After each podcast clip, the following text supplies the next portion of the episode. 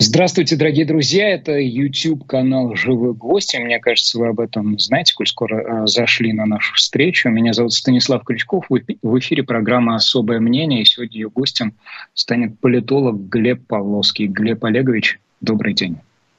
Да, добрый вечер. Я, пос... Вечер уже, да. Ну, смотрят нас в разное время, так что можно э, любое время суток указывать. По событийным вещам постараюсь в контексте э, проходить, потому что события, конечно, важны, но то, что их обрамляет, э, подчас не менее существенно. Несколько часов назад на сайте Кремля появился текст о встрече Путина с главой агентства по делам национальностей Бариновым. Ну, по сути, президент поддержал идею так называемых адаптационных центров для мигрантов будут учить уважать традиции. А, и если бы вот не кровопролитие, если бы не слова кинематографиста Михалкова об украинском языке как образе русофобии, такая прям цитата там была, я уверен, что вы это все слышали, я бы даже не заострил свое внимание на этом, но не складывается ли а, вот на этом фоне, не создается ли у вас такого впечатления, а, что какая-то официальная доктрина отношения к вот этой истории миграционной оформляются, где идеи денсификации, так называемой, э, распространяются на гораздо более широкий круг лиц. На мой взгляд, можно уже констатировать э, некоторое оформление интеллектуальной позиции Кремля по поводу не предпосылок, а вот уже последствий спецоперации, о том, что будет постфактум выхода из того состояния, в котором мы находимся уже более полугода. Ну, мы не знаем, а, в каком состоянии выйдем мы и Украины из этого несчастного события. А, но я думаю, что здесь не стоит а, ловить мух, потому что Э, миграция и мигранты являются очень важной э, частью э, нашей повседневности, нашего быта. Взгляните на улицы Москвы хотя бы. И никакие здесь рассуждения о подготовке, воспитании, перевоспитании, обучении ценностям не играет роли. Это э, сотни тысяч, которые э, льются сплошным потоком внутрь нашей экономики э, и льются все более мощным потоком, пока экономика теряет даже прежние свои способности работать, и она нуждается просто в них. Уверяю вас, это может повлиять только в небольшой степени на э, коррупционные расценки, э, которые выплачивают наниматели рабочей силы иностранной местным контролирующим органам. То есть это вообще ни на чем не скажется. Только если бы этими мигрантами большей частью, ну хорошо, не большей, а значительной частью на данный момент не были те, кто э, приходит на территорию России э, из э, земель, которые сейчас заняты российской армией. И вот этот контекст, он, на ваш взгляд, здесь сейчас незначителен, да? Он незначителен, потому что э, эти люди приходят, э, люди из Украины приходят, как правило, по связям, по родственным связям. Они ищут, во всяком случае, с этого начинают. Ищут родственников и во многом находят. Ведь когда-то еще лет 10-15 назад э, существовало даже такое понятие еврорегион Донбасс. Э, то есть э, группа регионов украинских и российских, а, где практически не существовало а, границ, между где шел а, очень мощный обмен разными людьми, как трудовыми ресурсами, так и пенсионерами, где каждый находил себе какое-то место без всякого, так сказать, без всякой помощи государства. Так что это Э, люди идут по старым колеям, вряд ли можно серьезно на это повлиять какими-то глупостями, заставив их там выучить какие-то памятки или какие-то учебники облегченного типа. Как я видел эти учебники, это довольно смешное зрелище. По ним, э, собственно говоря, даже как бы человека из, из сельвы Амазонки, одного из которых, который умер сегодня э, в Амазонке, никого ничего не обучишь. Это просто формальность. Я вот о чем задумался. Просто это же ведь подготовка к встрече с реальностью совершенно особого рода. Люди э, должны соприкоснуться с тем, что э, им э, может быть не вполне понятно. Ну окей. Э, а вот в целом, э, если Но говорить... Же люди, а, понимаете, ведь э, э, если не выделять специально украинцев, то смотреть на гастарбайтеров в целом, они ведь едут не только в Россию, а они едут и, и а, в Таджикистан, в Узбекистан. Э, каждая из этих стран, э, я бы сказал, очень специфична. А, и тем не менее гастарбайтер приспосабливается. Вот. Э, он же не спрашивает, зачем нужно, зачем его заставляют взламывать хорошие с его точки зрения тротуары и класть новую плитку. Но не каждый, кто а, встает на путь миграции, он гастарбайтер. Да? Некоторые оказываются на этой территории сугубо вынуждены. Я ровно их имел в виду сейчас. А для них у нас вот с ними беда, потому что для них э, общество менее всего готово. Э, здесь работали, раньше, я знаю, работали НГО, волонтеры, которые помогали таким вот э, политическим иммигрантам, культурным иммигрантам по разным причинам. Но российское общество, а тем более российское государство, очень плохо понимает это направление работы, и здесь ничего хорошего а, оно на самом деле показать и сказать не может. Поэтому по другой причине это опять-таки рассуждение президента здесь не к чему подшить. Скажите, а сейчас вот спустя эти полгода цели так называемой СВО, они ну вот не декларируемые, а фактически они стали более отчетливо проговариваться? То есть вот, вот вы как аналитик, вы наблюдаете эту работу, а, когда доктринально оформляют и предлагают что-то. Вот смотрите, мы уже делаем то-то, то-то и то-то, и какой-то объяснительный механизм запускается. Потому что я вижу только лишь сплошное молоко, и никаких новаций, никаких никаких модернизаций а, ранее обозначенного, кроме вот практического телодвижения, там, техники в том или ином направлении с той и с другой стороны. Ну, об, об этом имеет вообще смысл говорить? Ну, военные действия есть военные действия, а это не модернизация. Вот, э, а, а разные формы концентрированного насилия. Эм, изменения какие? то мы видим войну, военные действия СВО, называйте как угодно, где цели придумываются задним числом. Цели были одними в начале, ну, те, которые звучали. Вот. Э, потом они менялись, сейчас они колеблются, как, э, так сказать, стрелка э, барометра где-то между конфискации части земель украинских в какой-то форме, в той или иной форме, может быть, тоже разную. А, и все той же темой, которая была, правда, в начале, темой ну, контроля над э, полностью землями Донбасской и Луганской области, а, что пока не очень выходит. Э, война пока стагнирует, а цели СВО остаются загадочными. Э, и, так сказать, все ждут, на самом деле что-то покажет покажут попытки контрнаступления либо одной стороны, либо другой, либо обеих одновременно.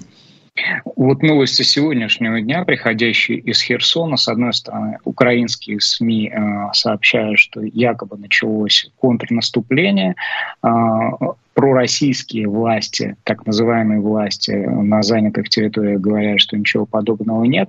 Это свидетельствует о том, что мы или в состоянии этой локальной эскалации, или прямо на подступах к ней, и что за этим может последовать, на ваш взгляд? Э, когда в военных действиях тупик, э, следует ждать эскалации. Э, тупик, военный тупик всегда это вход в будущую эскалацию какую-то. А какую, неизвестно. Правда, идут, я думаю, одновременно какие-то контакты по возможным мирным переговорам. Они идут негласно и непонятно э, кого с кем, а вслух э, и Минск, э, и Киев, и Москва говорят только о своей непримиримости. Поэтому что здесь можно сказать, ведь каждая, каждая отсрочка мирных переговоров – которые все время проклинают э, политики э, Киева и Москвы, это смерти завтра, причем э, смерти неожиданных, я думаю, людей. Эм, эскалация ведь бывает не только обычного типа, просто интенсификация огня, например. Эскалация бывает Э, такая, чтобы доказать, э, допустим, Украина должна доказывать, что она получает военную помощь не зря. Значит, она должна предъявлять какие-то результаты. Это очень трудно, это, это, это тоже жертвы. Значит, значит, ей придется что-то делать. Я думаю, а Россия будет на это отвечать либо пытаться угадать, где ждать удара. А, и в этом наш способ э, не очень хороший. Мы просто осыпаем ракетами наугад какие-то места, э, где может быть удар. И потом обратите внимание на способ информирования. Это ведь уже стало, э, это не смешно и не может быть смешным, но как бы за два дня каждая из сторон сообщила, что ее а, удар одной ракетой уничтожил 200 человек, 200 военных другой страны. Это сперва это сообщила Россия по поводу удара по поезду, потом это сообщили украинцы по поводу своего удара. Значит, сказать, как они считают эти 200 человек, откуда они их берут? А, это даже во время Э, фронтовых действий трудно посчитать. Так что я думаю, что надо расслабиться в том смысле, что мы не узнаем э, правды до начала каких-то рациональных действий сторон. Пока их нет каких-то свидетельств того, что ведется поиск э, вот это, этой стратегии выхода. Потому что на вход у нас стратегия всегда есть. Вы обнаруживаете какая-то интеллектуальная работа. Я все привязался к этому термину. Но мне хочется обнаружить, да, ее. Я, я ее не А вижу. какая у нас была работа на вход? Это очень интересно, потому что как раз с этим хуже всего. На вход не было никакой интеллектуальной работы, а просто, а, просто была, был азартный ход – очень напоминающее игру в русскую рулетку. Ну а вдруг? А вдруг э, президент э, Украины сбежит, а, а украинская армия сложит оружие? А вдруг? Но ну, нельзя сказать, что это совершенно исключено. Почти все предшественники нынешнего президента точно сбежали бы. Но э, сказать, э, это же, ну, не вышло, ах, не пролезло. Какая здесь была интеллектуальная работа, простите, чья и в чем?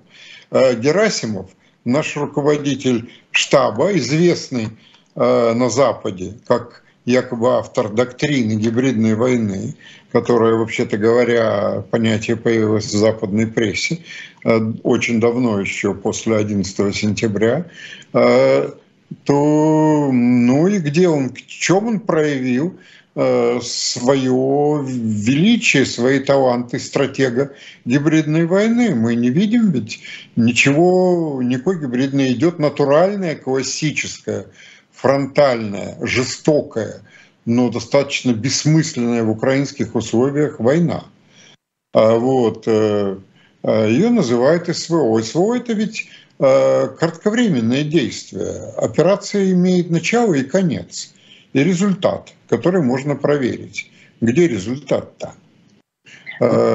Поэтому здесь вот меня смущает другое, меня смущает вы знаете, не наша номенклатура властная меня смущает а наши общественные силы, которые, в отличие, скажем, ну, возьмем комплементарное сравнение, сто лет назад а, российские общественники, общественные силы, союзы городов и тому подобное а, непрерывно вырабатывали какие-то способы а, либо победы, либо выхода из войны. Одни были сторонниками войны до победного конца, но они предлагали при этом как решение. А другие были сторонниками выхода из войны и тоже предлагали решение, даже консерваторы, между прочим, реакционеры. А сейчас нет ничего. Сейчас на рынке, как говорится, идей э, мы видим только Э, людей в белых одеждах, которые рвут их на себе и посыпают пеплом. А действительно нет или нет способов предъявить их, э, сделать публичными? Потому что вот сегодняшнее там задержание Заякина, сегодняшнее задержание Гозмана, признанного иноагентом, на минувшей неделе задержание Ройзмана в конечном счете. Это ведь э, один из способов э, блокировать эту возможность идей становиться публичными. Хорошо, они пусть, пусть там не интеллектуалы вот классическом смысле, в академическом смысле. Ну, почему? Они интеллектуалы, вполне себе интеллектуалы. Они задают именно назвать. вот эти вот...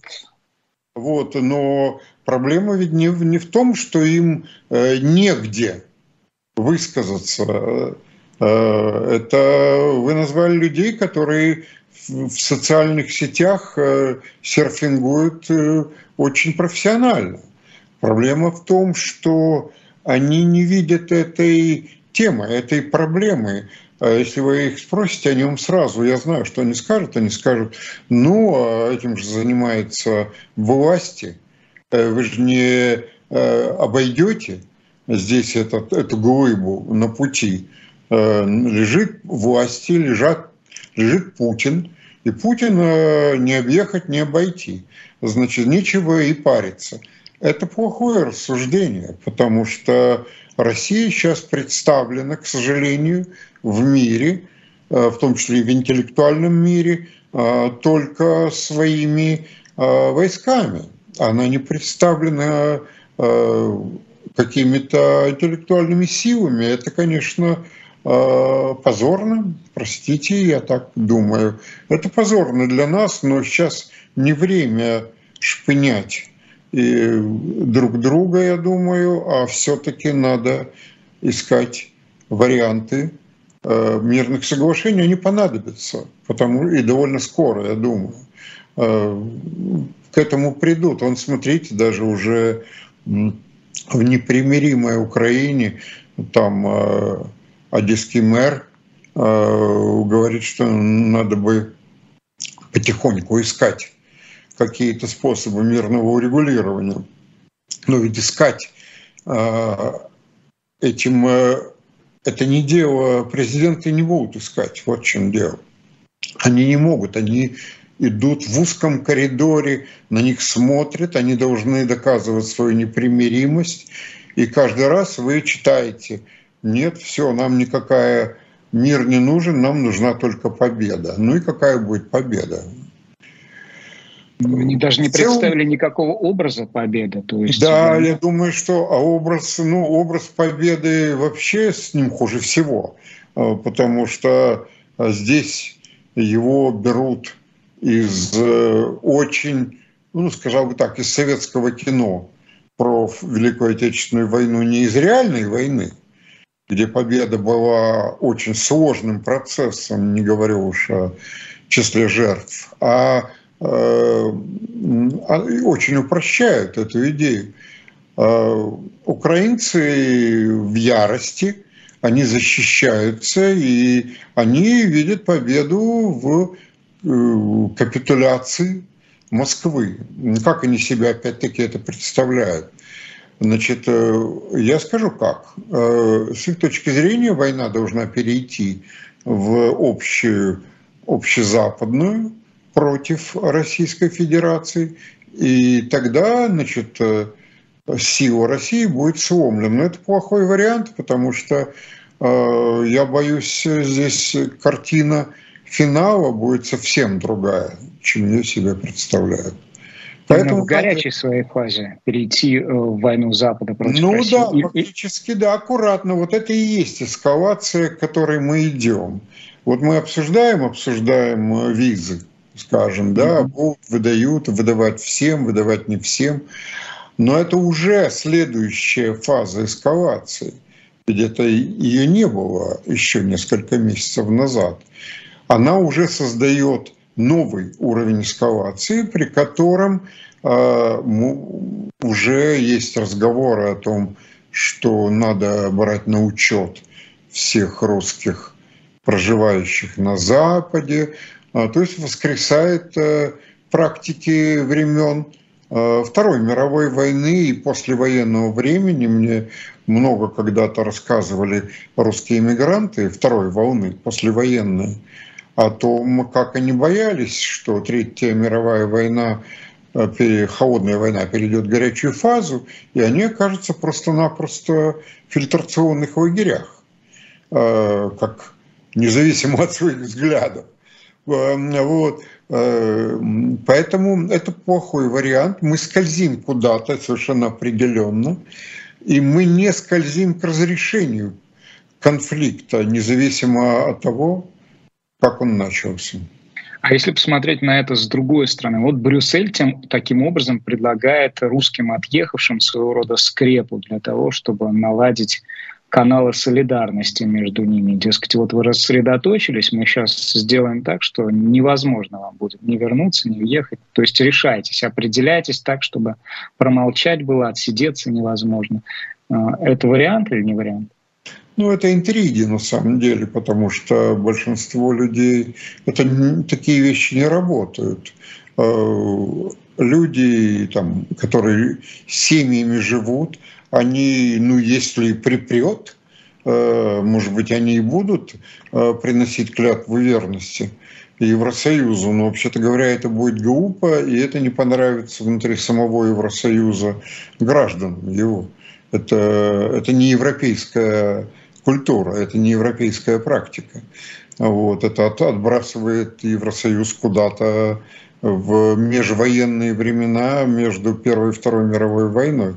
Поэтому, я думаю, этого не будет. Но будет такое вот, да, ужесточение правил, э, которые не будут больше толковаться в твою пользу, как обычно, как мы привыкли. Но Евросоюз сам трансформируется вот ровно в эти дни. Сегодняшнее заявление канцлера ФРГ Шольца, он говорит, нужно отказываться от принципа единогласия в решении, допускает, что будет там 30-36 стран-участниц. И обращая на Рейтер, вижу э, заявление президента Франции Эммануэля Макрона, который говорит, в ближайшие недели в Праге состоится встреча, на которой страны ЕС обсудят создание нового европейского политического сообщества. Собственно говоря, кого им благодарить-то за это? Владимир Владимирович Путин их к этому Нет, ну, конечно, нет. Конечно же, ничего подобного не было и даже не считалось возможным еще полгода назад. Э, разумеется, это э, подарок Москвы. Э, тем сторонникам, даже, я думаю, не партии войны, а сторонникам просто более политика бюрократического единства Евросоюза, чем было. Но это очень трудно, будет много конфликтов, и превратить Евросоюз просто в аналог НАТО, во-первых, непонятно зачем, а во-вторых, я думаю, это ложная идея, потому что Евросоюз должен быть эффективен в качестве работающей экономической машины. Если он превратится в, в такую ОДКБ, что-то или Евразес, я думаю, хорошего не будет. Но в целом надо сказать, что мы не только в России видим, видим тренд порчи э, с прежних э, международных институтов. Они устражаются, они, э, в них возникает постоянный вопрос, а ты кто такой? Ты чей? Э, ты с какой стороны? Даже в таких абсолютно, э, так сказать, райских, можно сказать, странах, как Новая Зеландия, и тех спрашивают, ты с кем Новая Зеландия? Ты, ты с коллективным Западом или сама по себе? Хотя она вообще как бы антиподы. А, вот, поэтому это будет продолжаться. К сожалению, к большому сожалению, но нам надо не сожалеть, надо, просто готовиться жить в более, ну, более жестком мире, где, собственно, после 40... люди после 45 -го года э, им что, обещали, что они будут жить э, в раю, в комфорте? Нет, они были бы счастливы э, и на половину того комфорта, который сегодня есть. Поэтому конфликты мы входим в военно-конфликтный мир, в который называют Э, это очень интересно. Американские офицеры, как-то слышал в дебатах, они говорили, что они могут превратить любой ландшафт в фитнес-ландшафт. То есть удобный, предельно удобный для ведения в нем военных действий. Вот такой фитнес-ландшафт – это то, к чему мы идем. Глеб Олегович, во внутриполитическую, даже во внутреннюю жизнь, скорее, внутрироссийскую, вот этот военный сериал со всеми его перипетиями, он россиян по-прежнему занимает или уже э, есть такое чувство усталости и стремление не закрыться. Понятно, что э, закрылись те, кто хотел уже достаточно давно, но э, ожидание какого-то развития, э, развития, ну там видели варианты эскалации э, там, в виде гибели Давид Дугиной. Вот вы говорили о вариантах эскалации. Это, кстати, вариант, э, предложенный Украиной. Это тот редкий случай, по-моему, когда вы нередко, не часто, да, но когда вы в согласии с ФСБ, который называет это деятельностью раз... Э, диверсионной группы украинцев. Ну, ФСБ э, приводит какие-то данные, которые э, в принципе не могут быть проверены никем здесь. А, но если исходить из того же а, здравого смысла, из которого мы исходили, когда было отравление а, Навального, можно, конечно, представить себе, что спустились э, марсиане и отравили его, или прилетели северные корейцы и зачем-то это сделали. Но это все притянутые за уши выдумки, мы сразу поняли, откуда это, скорее всего, идет. Так и тут.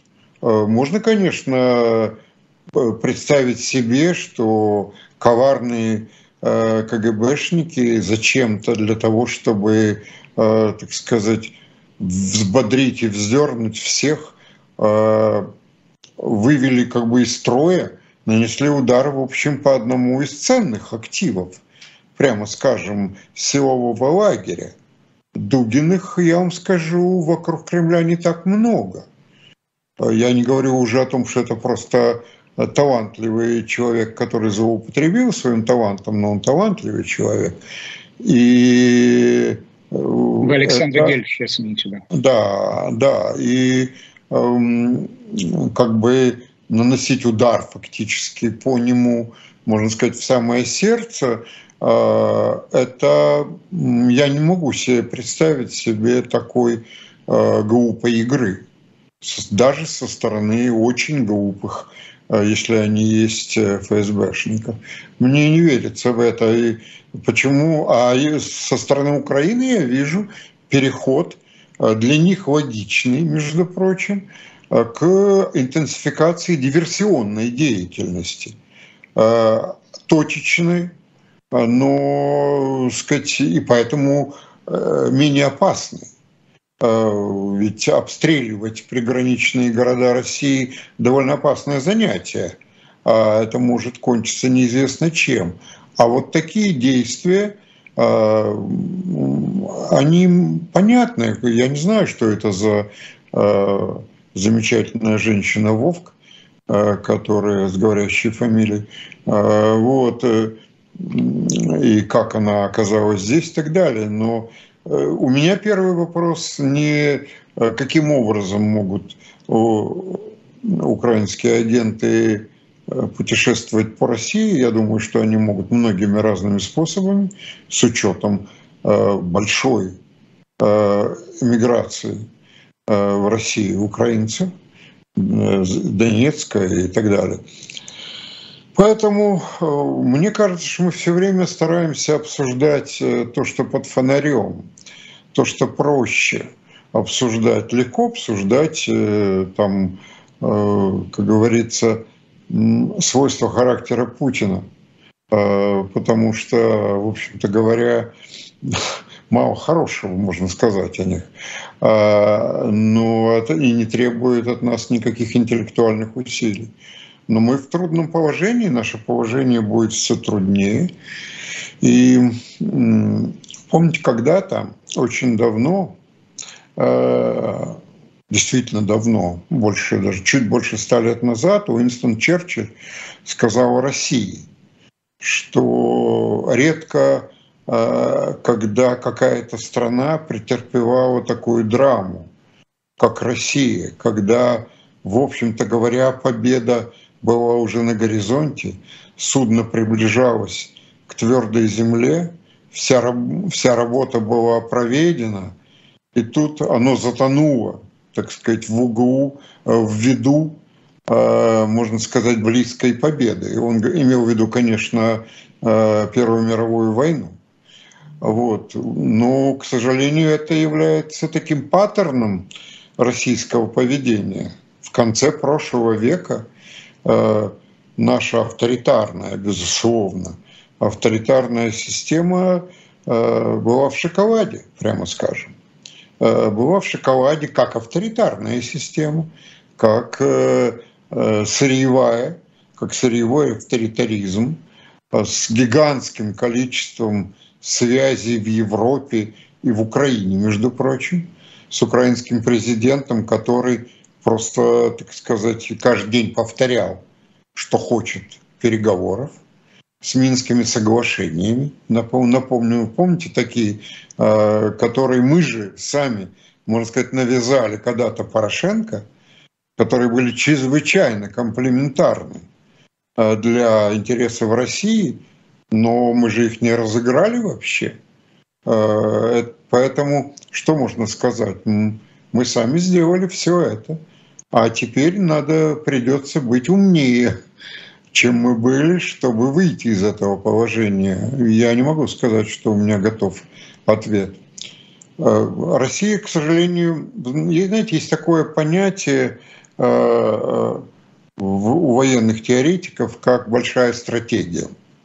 Это немножко такое призрачное понятие, его, его ввели крупные, серьезные военной стратегии, э, но вот ее трудно определить. Это, в общем, способность страны соразмерять свои цели и амбиции со своими возможностями.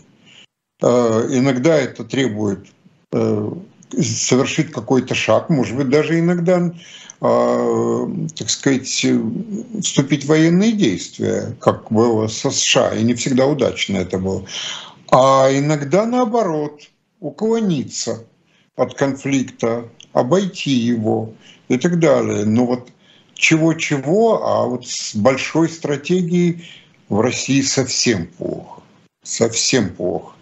Это наша проблема, и нам придется, я думаю, обучаться ей с нуля хотели решить, но уклониться не смогли, и стратегия нас засосала. А вот это большая драма, в которой мы живем, и предъявляемые вот эти э, ну, такие протуберанцы в виде гибели Дугина, в виде задержания Ройзмана, Ройзмана они не делают э, ну, вот интересантов, этих зрителей сериала, более усидчивыми, что ли, у своих экранов в том плане, что драму приняли, а хочется э, все равно каких-то сюжетных перипетий. И в этом интерес Кремля — предъявить э, сюжетные повороты.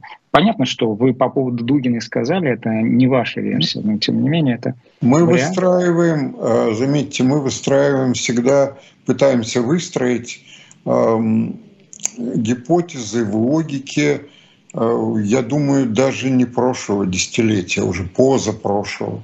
Мы пытаемся выстроить какие-то логические э, гипотезы, что вот, мол, чтобы сделать то-то, власти сделали то-то. Вот, то есть они ведут такую э, интриганскую, рациональную, расчетливую политику. А я вам скажу, нет ничего этого. Просто ничего. Э, вы как бы рисуете, э, так сказать, как говорится, как говорил э, кто-то, кажется, Бадлер, вы вдыхаете аромат опустевшей вазы. Ничего такого нет. Совершенно нет никакой необходимости, так сказать, задабривать людей, которые из-за пассивности, из-за лежачего положения – просто пошли пролежни. Э, Может То быть, это из-за страха? Население Российской Федерации какая? Ну, вы можете себе представить, кто вообще, э, я не знаю даже, кто вообще может испытывать страх перед российским населением. И мне трудно, это, честно говоря, это представить. Я думаю, вот. Посмотрите просто на этих людей у, у них по, по серому веществу пошли пролежни от слишком долгого неупотребления. Э, предстоит другая задача, как их-то реанимировать э, людей, а не индоктринировать их какими-то новыми прекрасными ценностями. А вот. Они в опасном положении, но они этого не понимают. Э, и так же, как часто не понимает лежачий больной. Вы совершенно справедливо чуть раньше сказали, что сейчас нет достаточного количества информации, чтобы, тем более верифицированной, проверенной информации. Поэтому еще один вопрос в таком общем ключе. С подачи коллеги Гонопольского в одном из эфиров наших он э, на днях сказал, спросил у Павловского, а вот что сегодня такое власть, что из себя представляет власть в России, для Олегович? Вот Пугачева вернулась, она власть, она часть власти. Это какие-то вы э, говорите о каких-то бегающих искорках по поверхности остывающего костра. А, э, в России это уже давно состоялось. Это очень старая история. А, а, есть такая вещь, которую Гефтер называл социум власти.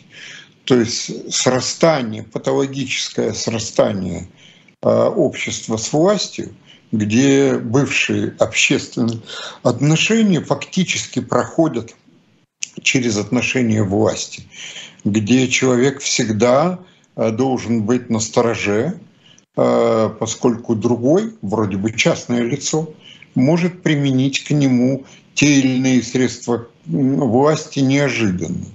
Поскольку государство не было построено, то у нас, я бы сказал, Матвеев, Э, практически ничего, кроме власти, нет. Вот в чем дело. Внутри власти находится э, в том числе и э, российская интеллигенция, она внутри, а я уже не говорю про шоу-бизнес, который там с потрохами. Но это не значит, что какой-то человек, например, Алла Пугачева не может выступить как частное лицо, независимо, совершенно ни от кого и ни от чего, не оглядываясь, но все равно можно быть уверенным, что любое ее действие припишут так или иначе припишут власти. А почему мы в 80-е годы, когда она выступала каждый день из всех точек, можно сказать, несся этот несчастный миллионовых роз, которым меня просто доставало, а, как тройным одеколоном. А, почему никто не говорил? Никто включая яростных антисоветчиков, что это действует в пользу Брежнева. Ну, просто на человека посмотрели бы как на идиота, если бы он так сказал. А, понимаете? А, а, а сейчас мы вот э, только так, только так. Поэтому э, я думаю, она вернулась и вернулась, она не в первый раз вернулась. Да, может быть, э, я помню несколько ее последних турне за последние 30 лет. Прощальных туров. Да, я... поэтому нет, ну что вы, ну это человек уже, это небожительница, она имеет право на все. Ну, смотрите, миллион алых роз и брежневские времена — это времена, в которых она позицию свою артикулировать не могла. А сейчас она может ее артикулировать. И пусть это э, разворачивается в ситуации, когда все власть, когда вот такой паноптикум, да, э, тем не менее, это э, может произвести какой-то эффект. Ее слово, э, оно на ну, скажем так, активную часть общества способна воздействовать, ну, хотя бы в том плане, чтобы инициировать там какую-то волну критического мышления. Ну, это какие-то, вы знаете, это э, какая-то пропедевтика.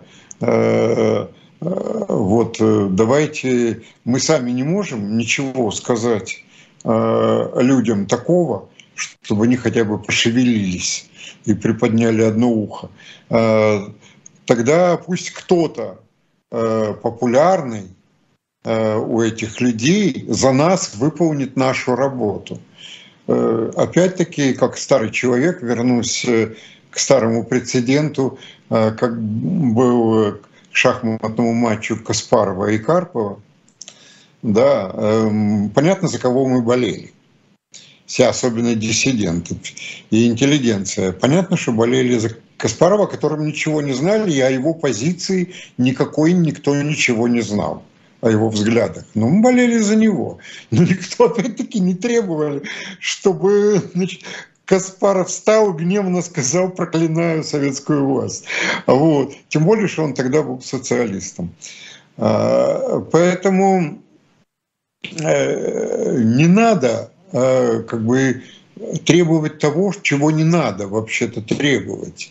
Э, мы в худшем положении чем таком, где просто вот кто-то скажет э, вперед, там кто это там этот э, оружейник э, Проспера э, или кто, и все кинутся, значит, сказать, или Рудин из Тургеневского романа с красным знаменем. Э, вот. Это другое положение. Здесь очень долгое как бы разминирование, лечение, терапия нас самих, собственного общества. Под, кстати, под недружественный хохот, э, как говорит Путин, из-за бугра. Только из-за бугра это будет хохот не западный, это будет хохот нашей эмиграции. Э, вот. Э, поэтому нам никто не поможет, только мы сами можем себе помочь. И я надеюсь, мы все-таки в какой-то момент начнем это делать. И потому те самые, кто идет по этому минус, минному полю с щупом с таким в виде Ройзмана, в виде упомянутого Гозмана, они изолируются. Да? В Кремле любят слышать тишину.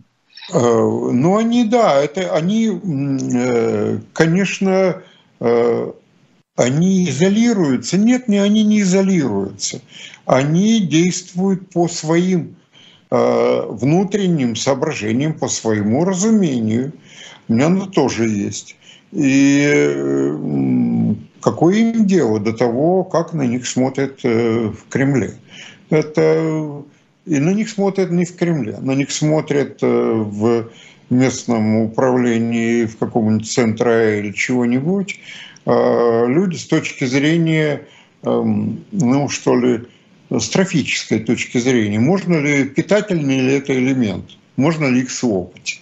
То есть а, именно в местном отделении Кремлевской Да, ну, в местном, городском, здесь я уже не знаю. А, но я невысокого мнения и о высших уровнях этих учреждений.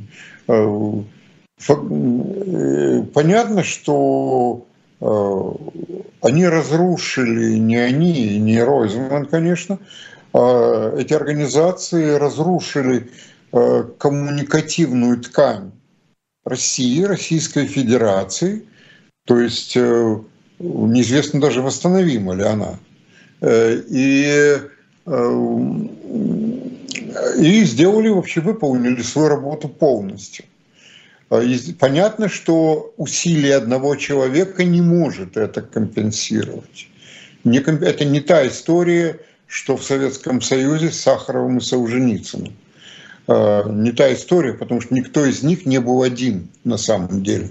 Они были окружены десятками, сотнями и тысячами э, сторонников, которые как бы невидимо, но э, шли за ними. А сейчас другая ситуация, другая. Давайте не уходить от условий, где мы находимся. Есть СВО, и пока не закончится, не закончатся боевые или хотя бы не приостановятся боевые действия, в России не может начаться реанимация.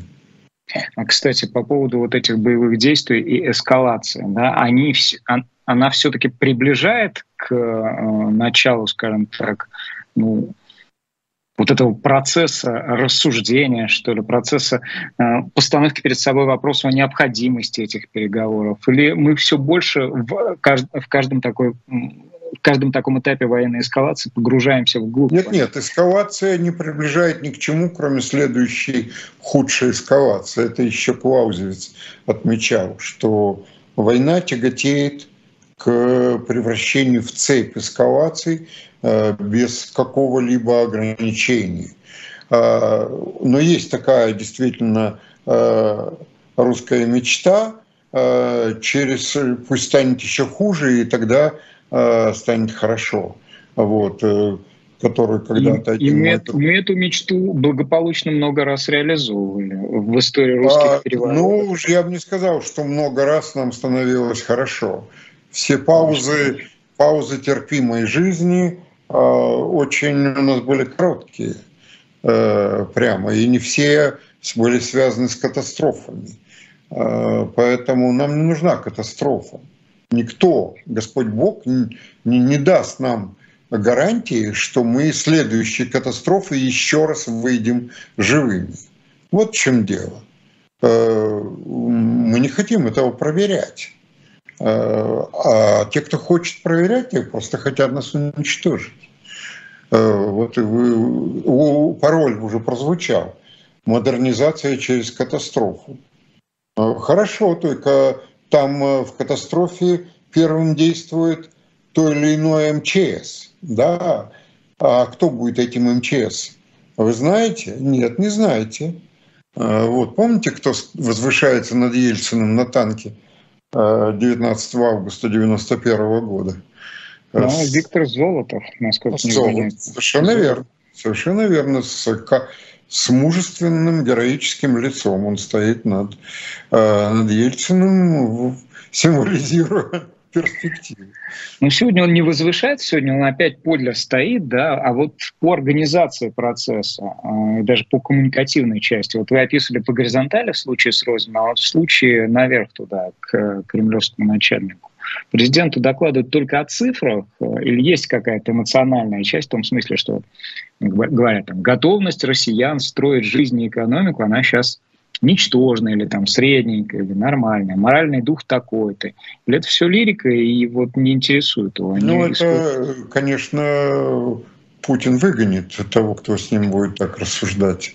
И боюсь, что будет прав, потому что эти вещи э, так не решаются. Э, конечно, существуют цифры в отношении эмоционального состояния людей. Эти цифры тоже есть. Э, я не знаю, адекватные или неадекватные, но опросы проводятся, закрытые разного рода. А проблема ведь в другом. Путин очень хорошо знает, что русский человек не сложит лапки э, в тяжелых обстоятельствах и не будет ждать э, смерти. Да, он будет что-то делать, он будет что-то предпринимать. Другое дело, что Путин преувеличивает нашу способность сегодня что-то предпринимать, потому что 30 лет назад, 20-30, когда он сам был, когда он сам предпринимал, он а каждый человек действовал, можно сказать, на, на всех мировых рынках. Он мог пойти в любую сторону, он мог создать любую схему производящую, то есть в меру, естественно, своих талантов и предпринимательской активности. А, а потом возникает явление, которое известно как а, ошибка выживающего. Вот. Э, ты выжил, и ты говоришь, что ё-моё, так я крутой, я способен выживать, мне ничего не грозит, мне море по колено. А, и вот следующий шаг может быть убийственным. Это опять-таки логика русской рулетки.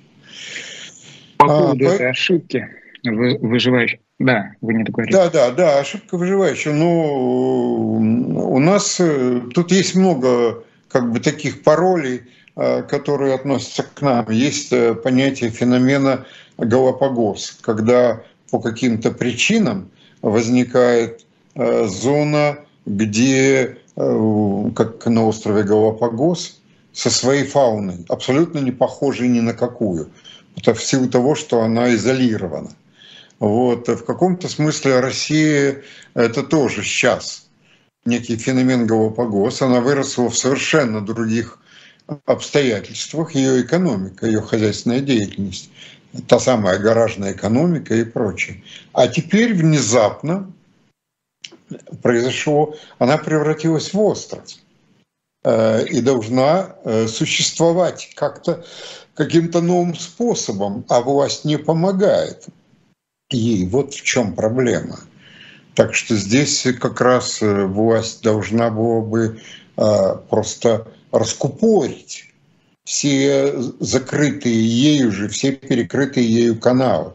А вместо этого они бегают за Ройзманом и читают его посты. Это не пыльное занятие, между прочим, скажу, за такие деньги.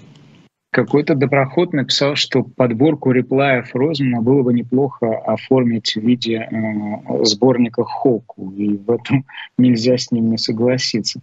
У нас минуты буквально до конца, поэтому большую тему никакую не затронем. Но, тем не менее, есть тема. А, Запорожская АЭС. Какие мысли у вас возникают, когда вы видите а, фото пробитой ударом крыши спецкорпуса номер один Запорожской АЭС? Ну, Запорож... Запорожская АЭС э, в ближайшем, в первой группе э, объектов э, эскалации, я думаю. Не единственный, но ближайшие, конечно, это очень плохо, потому что здесь, по-моему, обе стороны э, как бы пристрелялись, притерлись. Э, какого черта держать там, э, я не понимаю, военный контингент? Это, с моей точки зрения, это безумие. А вот, ну и безумие его обстреливать. Поэтому здесь как говорится, мы можем смаковать, кто более виноват, но я боюсь, мы будем а, при этом запивать все это йодом. Ну, то есть это такой эксцесс ситуации, она вывела, никто не планировал на самом деле. Не просто эксцесс ситуации, а она подбросила э, эту идею. Э, и не будь э, такого боевого тупика, может быть, на это и никто и внимания не обратил бы. На самом деле никто особо внимания не обращал на э, ситуацию, что в Запорожской АЭС э, сидит большой российский контингент. Но теперь, когда каждая страна ищет точку, как бы уязвимые точки, точки прорыва, возникают соблазны. Это соблазн. Война полна вот таких соблазнов. И, конечно, было бы замечательно, чтобы размонтировали хотя бы этот соблазн. Ведь удалось же размонтировать э, сюжет с зерном. А вот, э, но я не очень верю. Если нет, то я боюсь, что э, нам надо к зиме запасаться йодом. Да уж, пока э, на Галапагосском этом острове с черепахами достаточно жести, как отрапортовал э, Минпромторг, да, нам есть зачем следить, есть чего опасаться и чего бояться, к сожалению. Глеб Олегович, спасибо вам большое. Спасибо вам, всего доброго. Сегодня гостем нашего эфира был политолог Глеб Павловский, а уже завтра, во вторник, 30 августа, на живом гвозде. Смотрите в 15 часов персонально ваш Евгений Гунтмахер, экономист, проведет эфир Айдар Ахмадиев, потом курс Потапенко, вслух и эх Алексей Кузнецов, ну и со своим особым мнением Михаил Фишман а, в 19 часов а, вместе с Ириной Гуглаян. Потом статус Шульман и а, Курниковым. Шульман признан властями иноагентом, напомню. Но есть канал «Дилетант», тоже не забывайте о нем. Параграф 43 18.05 выходит. Последняя война Московского царства в студии историки Алексей Кузнецов, Леонид Кацва. Речь пойдет о Северной войне, по итогам которой будут рекрутская, пови... рекрутская повинность, табель о рангах, синодом, провозглашение империи. Все это интересно расскажет, как, впрочем, и всегда это бывает в параграфе 43. Это было особое мнение политолога Глеба Павловского. Еще раз скажу, меня зовут Стас Крючков. Подписывайтесь на «Живой гвоздь», берегите себя и до новых встреч. Пока.